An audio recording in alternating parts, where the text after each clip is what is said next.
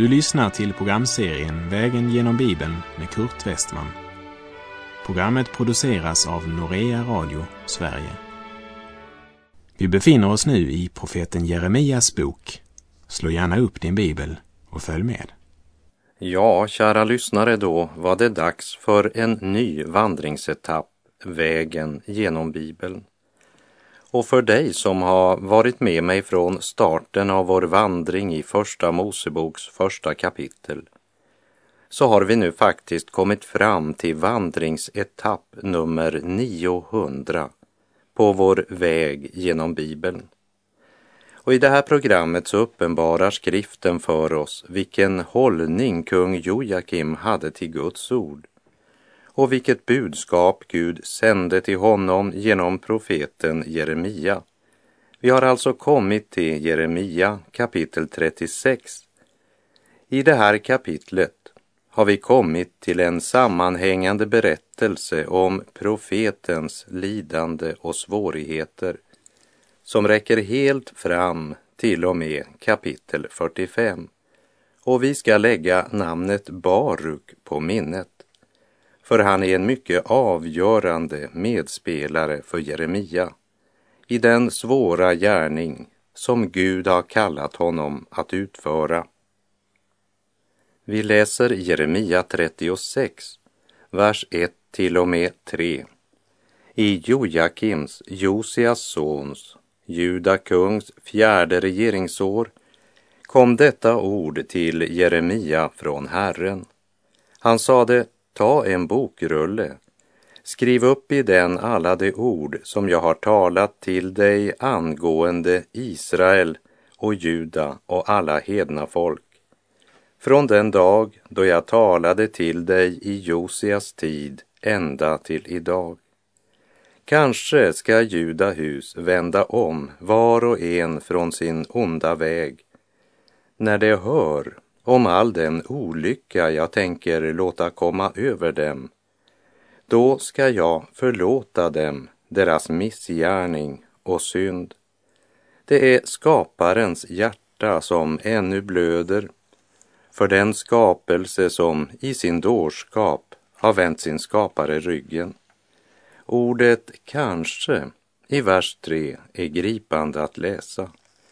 För det är Guds kärlek vi möter i detta kanske. Hans omsorg för detta folk som verkligen behöver Guds förlåtelse. Även om de själva ännu inte insett det. Men kanske ska detta Herrens ord väcka dem till eftertanke så att de vänder om.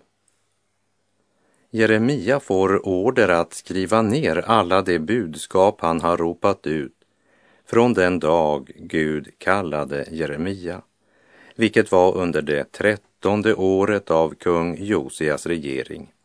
Det vill säga alla budskap Jeremia hade fått skulle skrivas ner och bevaras för kommande släkten och även läsas upp i Herrens hus så snart den första stora festdagen eller högtiden i templet inföll.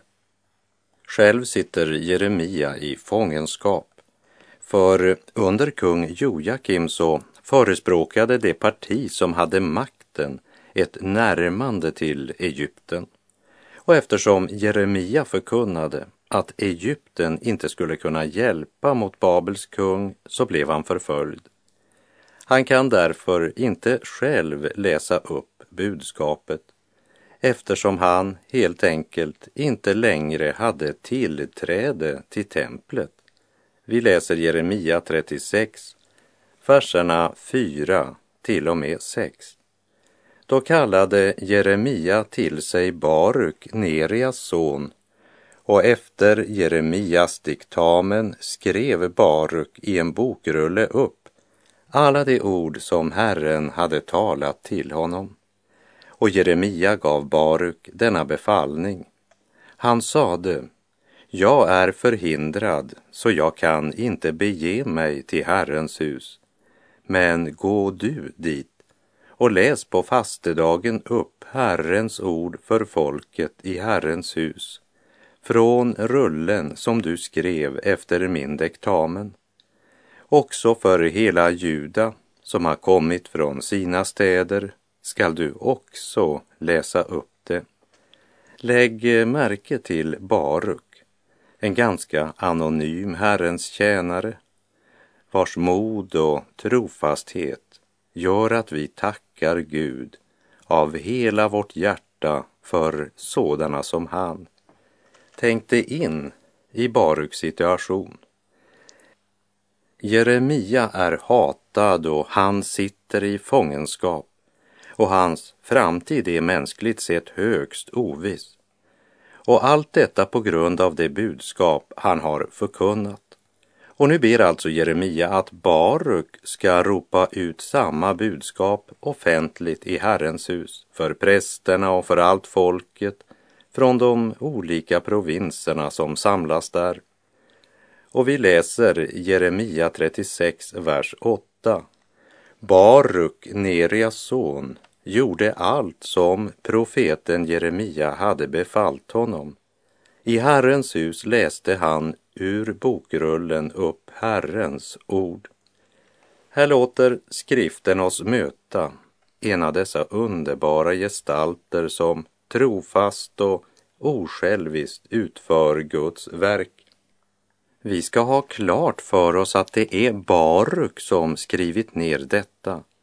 Och även om han tillsammans med Jeremia svävar i livsfara så säger han ändå inte mer om sig själv än absolut nödvändigt. Det är märkligt att läsa om det förhållande som rådde i Juda och Jerusalem vid denna tid. Synden och omoralen flödade. Man hade avfallit från Gud, men den religiösa aktiviteten blomstrade och den föregick i Herrens namn. Ja, man till och med utlyste fasta för Herren och skarorna kom till templet. Vi läser Jeremia 36, vers 9 och 10. I Jojakims, Josias sons Juda kungs femte regeringsår, i nionde månaden, utlystes nämligen en fasta inför Herren för allt folket i Jerusalem och för alla dem som hade kommit till Jerusalem från Judas städer. Då läste Baruk upp Jeremias ord ur bokrullen. Han läste upp dem inför hela folket i Herrens hus, i skrivaren Gemarjas, Safans sons kammare, på den övre förgården vid ingången till nya porten i Herrens hus. När han har läst upp budskapet kallas han av Juda förstar för att också inför dem läsa upp Jeremia profetia. Och de tog den så pass allvarligt att de underrättade kungen och menade att även han borde höra detta. Dessa förstar var alltså berörda av budskapet, men de vågar inte ta personlig ställning. De dras i båda riktningarna precis som Pilatus och hans hustru, som båda visste att Jesus var en rättfärdig man och hustrun gav Pilatus rådet, ha ingenting att göra med denne rättfärdige man, som det står i Matteus 27, 19. Förstarna som lyssnade till budskapet Baruk läste, de förstod att budskapet var äkta och man ville gärna göra vad man kunde för att rädda både Jeremia och Baruk. Samtidigt ville man inte omvända sig, för då hade man ju fått majoriteten emot sig. Vi läser Jeremia 36, vers 19 och 20. Då sade förstarna till Baruk, gå och göm dig tillsammans med Jeremia och låt ingen veta var ni är. De lämnade rullen i skrivaren Elisamas kammare och gick in till kungen på förgården och berättade allt för honom. Förstarna, de gör ett försök i hopp om att också kungen ska inse hur allvarligt det står till. Men de fruktar mer för kungen än för Gud. Så om kungen inte är enig kommer de inte att ödmjuka sig för Herren och klä sig i säck och aska.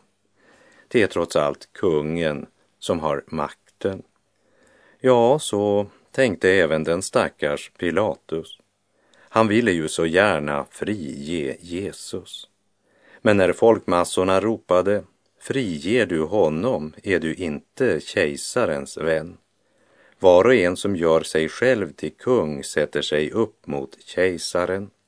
Och inför det hotet valde Pilatus kejsaren.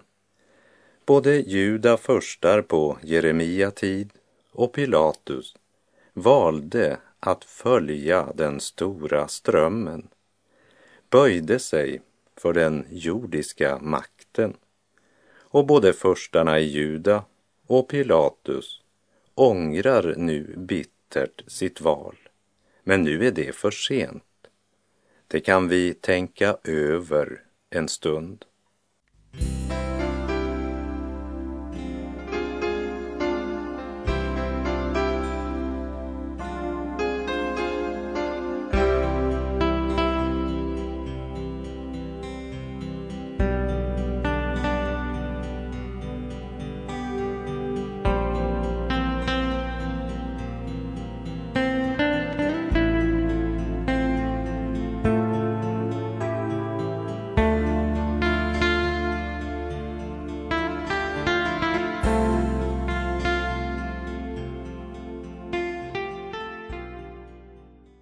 När förstarna kommer till kung Jojakim och återger vad Baruk har läst upp så sände kungen sin tjänare Jehudi att hämta rullen från skrivaren Elsamas kammare och så börjar Jehudi läsa upp det som står skrivet i bokrullen. Alla förstarna och kungen lyssnar och så läser vi i Jeremia 36, verserna 23 till och med 25. Och så ofta Jehudi hade läst tre eller fyra spalter skar kungen av rullen med pennkniven och kastade stycket på elden i kolpannan ända till dess att hela rullen hade brunnit upp i elden som var i kolpannan. Varken kungen själv eller någon av hans tjänare blev förskräckt eller rev sönder sina kläder när de hörde alla dessa ord.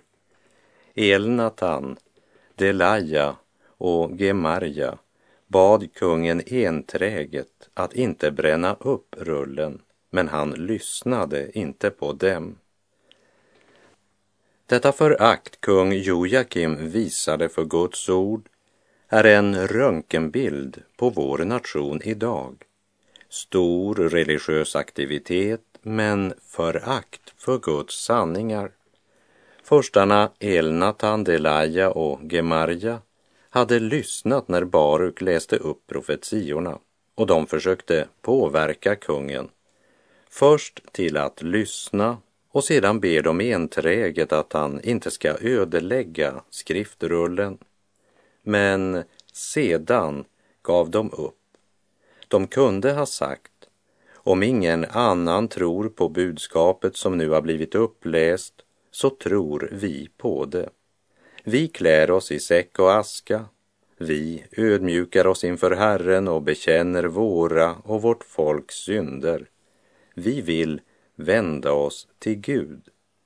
Templets präster, kungen och folket i allmänhet hade valt lögnen, synden och följde sina egna bedrägliga hjärtan. Jeremia och Baruk valde att tjäna Herren även under dessa förhållanden. Förstarna försökte stå med ett ben hos Herrens profet och ett ben hos templets präster och kungen och haltade därmed åt båda sidor. Trodde de hade funnit en diplomatisk medelväg. Men som Jesus själv uttrycker det i Matteus 12.30 den som inte är med mig är emot mig och den som inte samlar med mig, han skingrar. Kungen är inte intresserad av ett budskap som stör hans sovande samvete. Är det inte nog att Jeremia blivit satt i fångenskap? Hans budskap når ju ut ändå. Han demonstrerar sin bitterhet genom att för var tredje eller fjärde rad Baruk läste skära av texten från bokrullen och bränna den i en kolpanna som var en av vinterpalatsets värmekällor. Och så bestämmer han sig för att för alltid tysta Jeremia och Baruk. Men istället för att lyssna till förstarna som entroget vädjade till kungen att han inte skulle bränna skriftrullen, så befallde han Jeramel, Seraja och Selemja att de skulle gripa skrivaren Baruk och profeten Jeremia. Men, står det, Herren gömde dem. I sitt högmod och sitt maktutövande stötte kungen på en motståndare som han inte hade räknat med, nämligen Gud. Visst hade kung Jojakim en oerhörd makt, men då han i sitt storhetsvansinne inbillade sig att han kunde tysta Gud bedrog han sig verkligen. Kung Jojakim skall förgå, men Guds ord skall bestå. Jeremia tog en annan rulle och gav den åt sekreteraren Baruk som på Jeremia-diktamen skrev ner allt som hade stått i den bokrulle som kung Jojakim bränt upp. Och Herren förkunnar om Jojakim att ingen arvinge till honom ska mer sitta på Davids tron. Och Herren proklamerade också att den olycka som han profeterade över Jerusalem och Juda ska komma över juda män och över nationen eftersom de inte velat höra.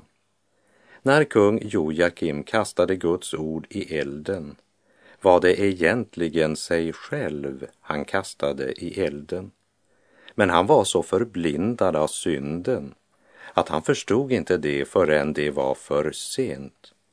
Och så är det än idag med dem som vänt Gud ryggen och valt att styras av sina egna bedrägliga hjärtan. Man förstår inte att det är en människas sår, det ska hon också skörda.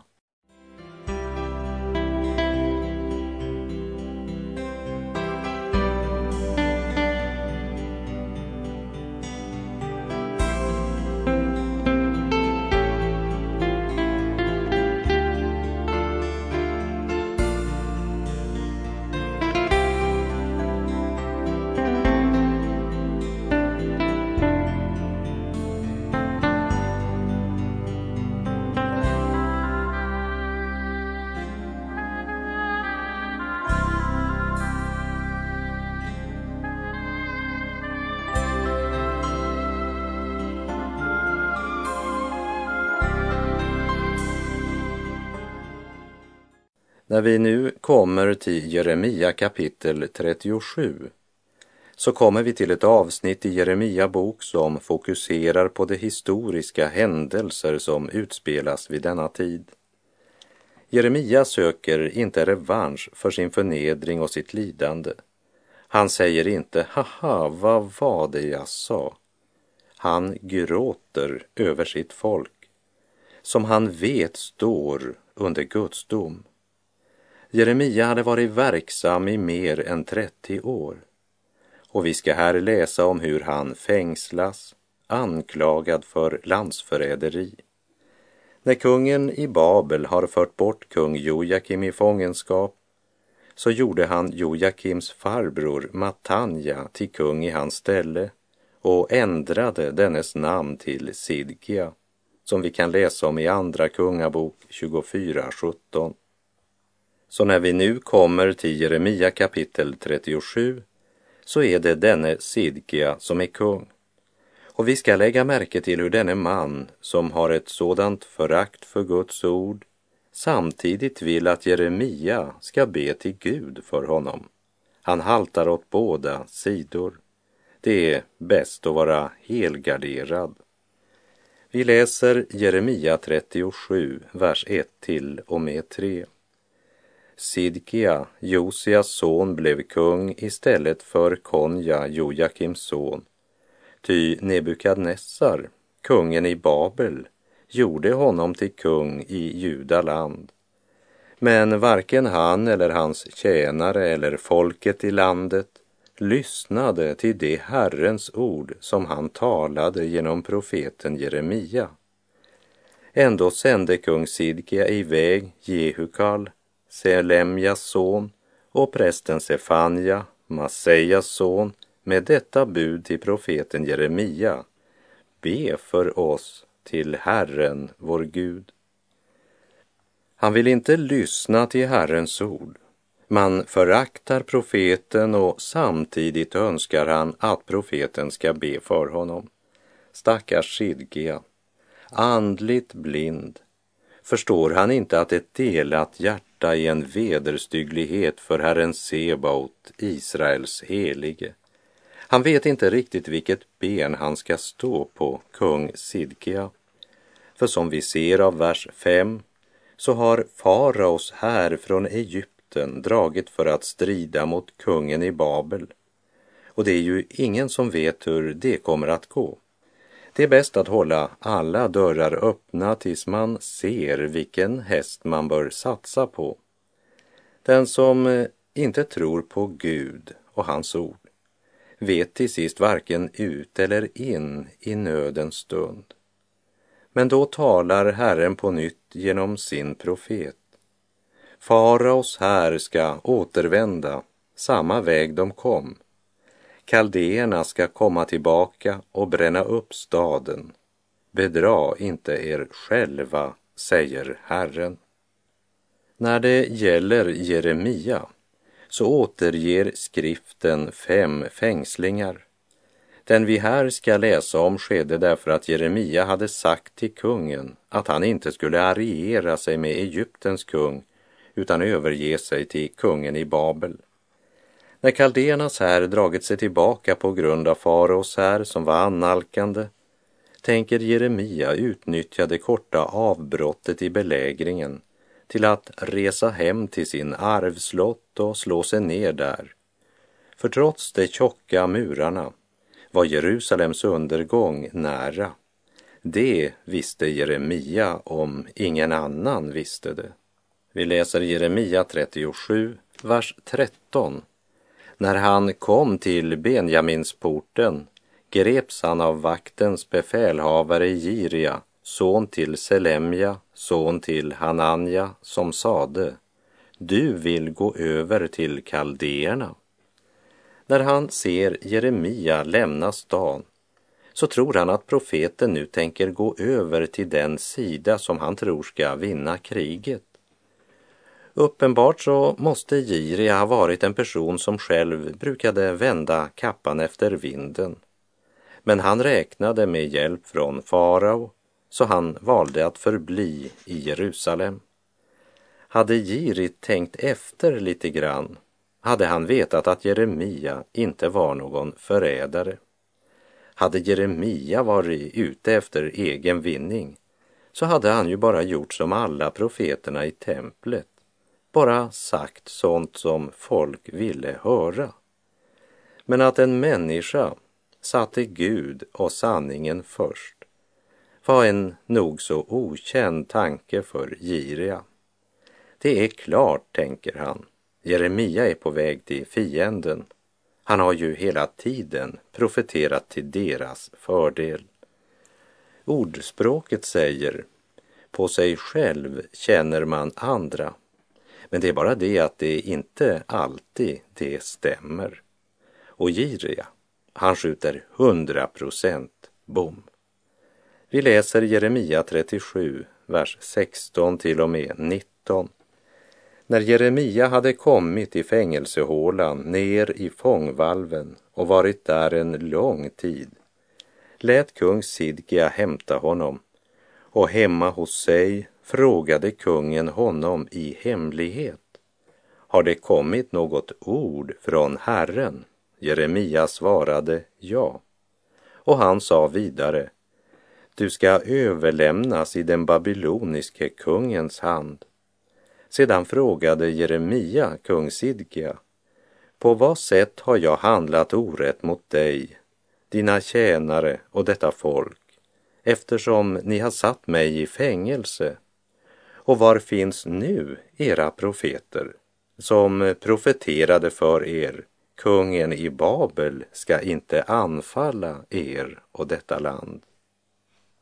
Ja, nu kunde Jeremia fråga alla dessa frimodiga, högröstade och tvärsäkra profeter som tjänade så bra på att försäkra folket att Herren sa att han skulle bryta Babels makt efter två år.